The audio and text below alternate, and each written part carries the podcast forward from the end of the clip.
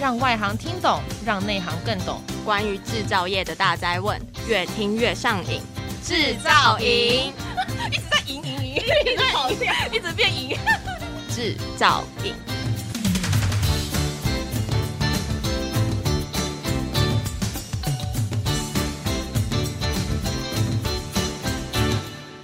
Hello，大家好，欢迎收听专门为我们制造业所推出的 Podcast 这个节目，我就是主持人黄俊杰。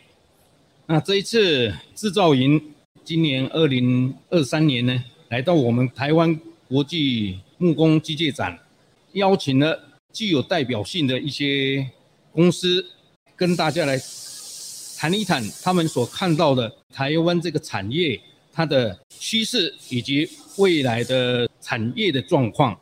那另外就针对这一次的展品，它的亮点，所以呢，我们这一次。技职职人主题当中呢，特地邀请了业界的代表来分享技职人在这个职癌发展当中遇到了什么样子的一些问题，或者是有他们的眼见。那我们现在就来欢迎东山制造所的杨先生来跟我们分享他这个一路走来他的一些诶心力路程。杨先生你好，嘿，哎，我我知道你是第三代的制材所哈，制材所的第三代的接班人，对对对，对。那在怎么样子的一个契机之下，您会是想要去接这样子的一个传统产业？好，这个是值得我们大家去探讨。其实讲到制材所，大家会认为就是一个比较早期的工作。那会有这个原因呢？一定是就是我们家族就是过往从爷爷那一代，我们就是在做制材。那一开始其实我本身并不是打算要回来做这个行业。那因为说，其实我们家族大概做了一甲子。那爸爸觉得说，他那当年跟我讲了一句话说：“哎，如果你不接手的话，我们把家里的材料卖卖就收掉了。”那其实我当下觉得蛮可惜的。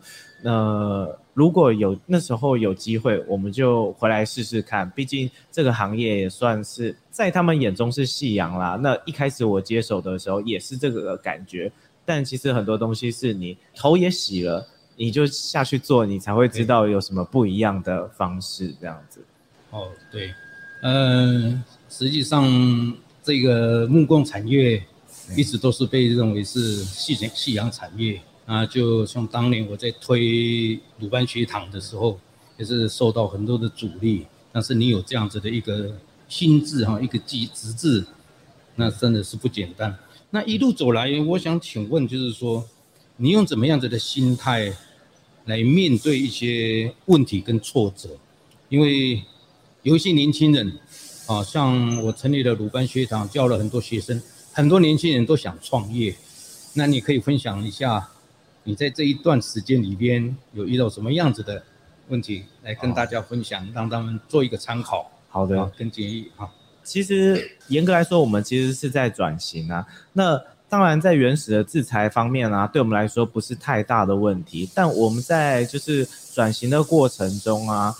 对于家具文创而言，其实我们是相当陌生的。那因为我们也没有相关的文化经验背景，我们就是有制材、有材料。那等于从家具这一块，我们几乎是就是摸着石子过河，一直在去做尝试跟创作。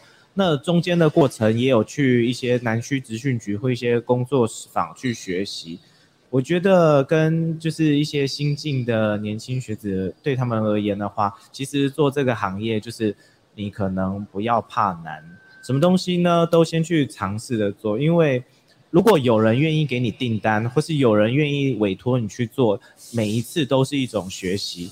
这个行业或是在家具或是一些文创上面，如果你没有累积很多的一些学习路径，只要人家有机会愿意给你，你就去学习你。才可以获得更多的知识跟技巧。如果你只是想单纯做一些很简单的东西的话，其实对在这方面的话，搞不好机器就可以去取代你。嘿，你在这边就没有什么竞争力。对，呃，一路走来哈，实际上我自己也是走了四十三年多了啊。呃，刚才你讲到一句很重要的重点，就是不要怕困难。我知道你是从那个资讯产业啊，然后转到这种传统产业跟文创，这个尤其是在做木材，那木材它很多的技术上的问题，它的材料的问题，科学上的应用的问题。那其实你也去过台南职训啊，我以前也在台南职训。那边任教了十几年，那我想请问一个问题，就是如果你产业的角度，因为你现在是在产业了，对，那你如何看待现在的职业教育？因为你到资讯中心去，你也到工坊去有学过了，那你这样这几年来之后，你觉得在哪些地方我们在职业教育会更好？你有什么看法跟建议吗？哦，其实。我觉得应该说，这十年来啊，一些文创的兴盛啊，对于这一个产业来说，是一个相当推波助澜的一个帮助。那大家对于木头或是木作这些比较木制品的东西，会有一些更认同的想法。那他们觉得这个东西比较有温度。那社会大众可能也比较愿意去花这个，呃，比如说额外的金钱去购买这一类的产品。那因为这样子的风潮啊，反而让比如说像是有一些原本的木工科，有一种那种，哎，好像学生可以遭受到比较多。像我当年去考职训局的家具木工的时候，进来那一年是爆满的。那你还要经过考试，你才有办法去上课。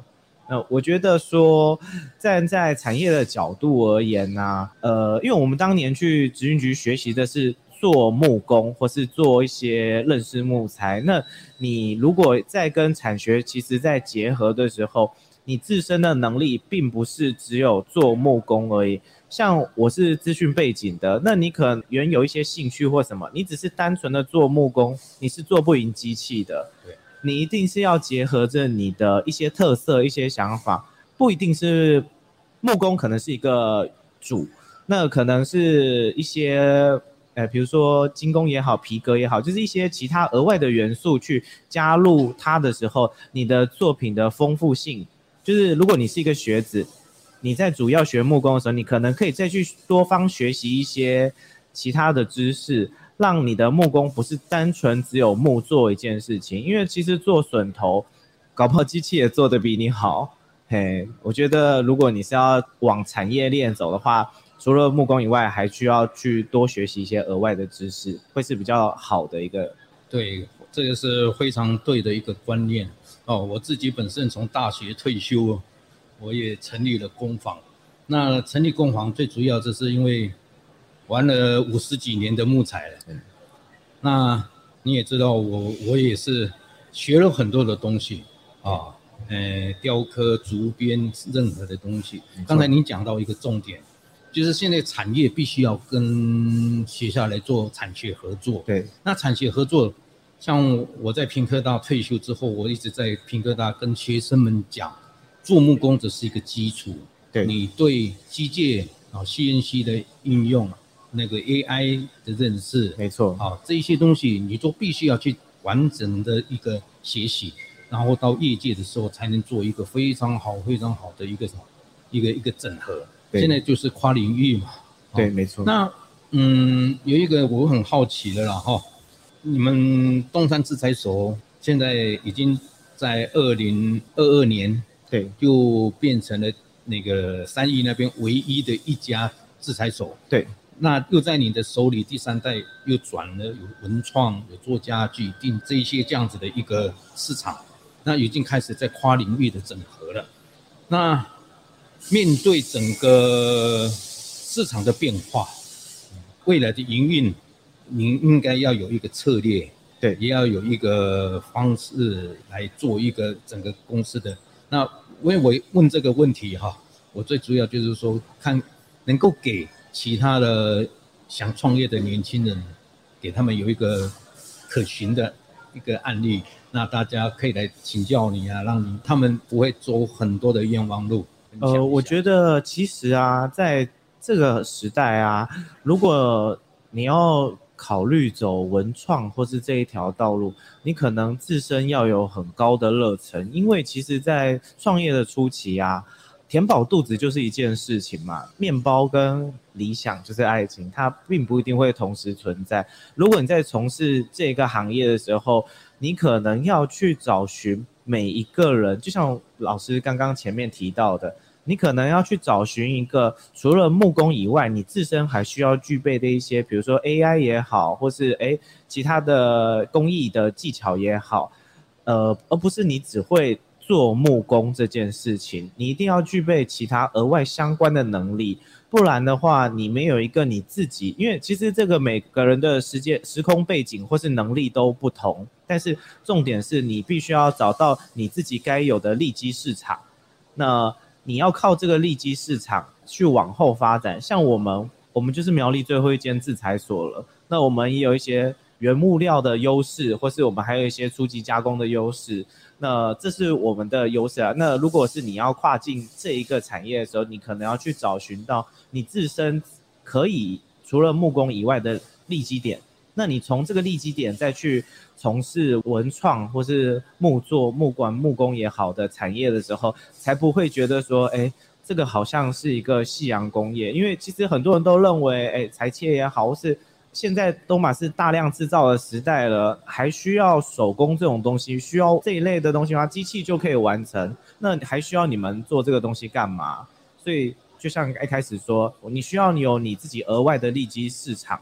或是你自己额外的能力，这样子你在踏进这一行的时候，才不会觉得说，哎，这就是哈，没没有办法的做下去的事情。对，从我在广东高工学木工，然后到嘉义农专，然后到研究所，哦，这样子一路走过来，我是觉得木材是一种非常值得我们去推广的，它贴最贴近。人体所需要生生理或心理所需要的一些材质，对啊，那我我期待很很期待着说，我们做木工的，哎，这些年轻们朋友们呢，能够真正的去爱，就就像你刚才所谈到的，一定要有那种热忱，对啊，一定就要有热忱，然后能够来触类旁通。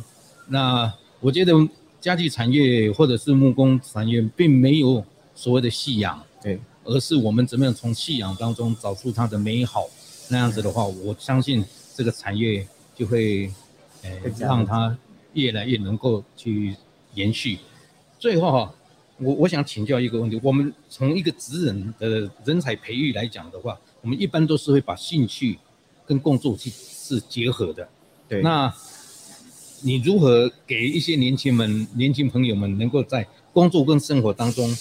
能够去好好的结合，那个是一个很难的问题，但是回答看看。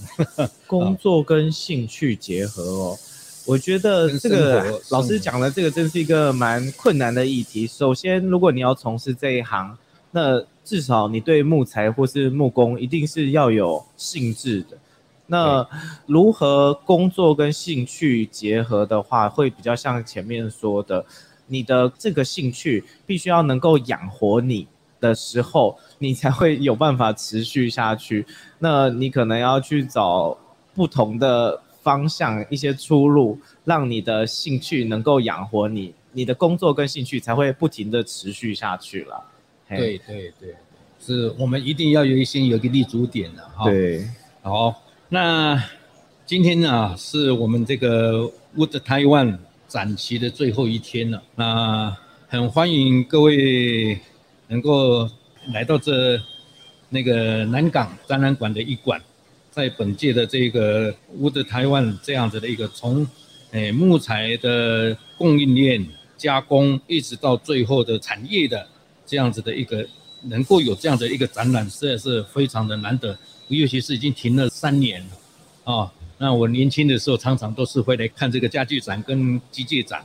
那整个的这次看到的，我是觉得说展览的内容啊，它是包含了供应的链跟整个的产业这样子的结合之后，很重要的它是能够更贴近我们所谓的最终端的这样子的使用者。所以制造营这样子的一个节目哈，能够让我们在这样好好的一个结合，然后让我们能够去理解整个产业制造业。那在制造业的这样子 pocket 这样子的一个节目当中，我希望大家能够持续来继续来诶锁定我们这样子的一个一个节目。那最后，我想请各位来一起喊一个口号：制造云，让你越听越上瘾。谢谢各位。谢谢